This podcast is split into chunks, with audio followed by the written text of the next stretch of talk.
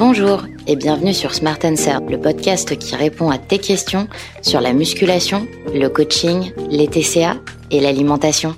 Notre question aujourd'hui le poids est une mesure de progression parmi tant d'autres. Cependant, le poids pris un jour J, à un instant T, est vraiment à prendre avec des pincettes. En effet, le poids varie tous les jours selon une multitude de facteurs.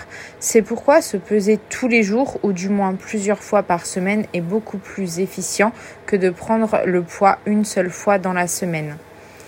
On peut ainsi faire une moyenne de la semaine et la comparer avec la moyenne de la semaine suivante ou de la semaine précédente pour voir vraiment l'évolution du poids.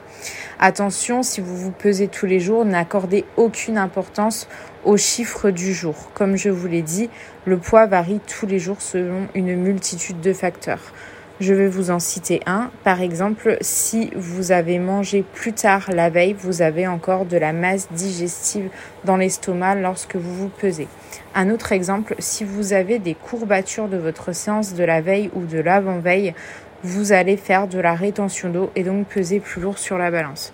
C'est pour cela qu'il est très très important de ne pas accorder d'importance au poids du jour et plutôt à la moyenne de la semaine. Se peser tous les jours peut donc être une bonne alternative ou au moins se peser deux ou trois fois dans la semaine. Intéressé par un coaching?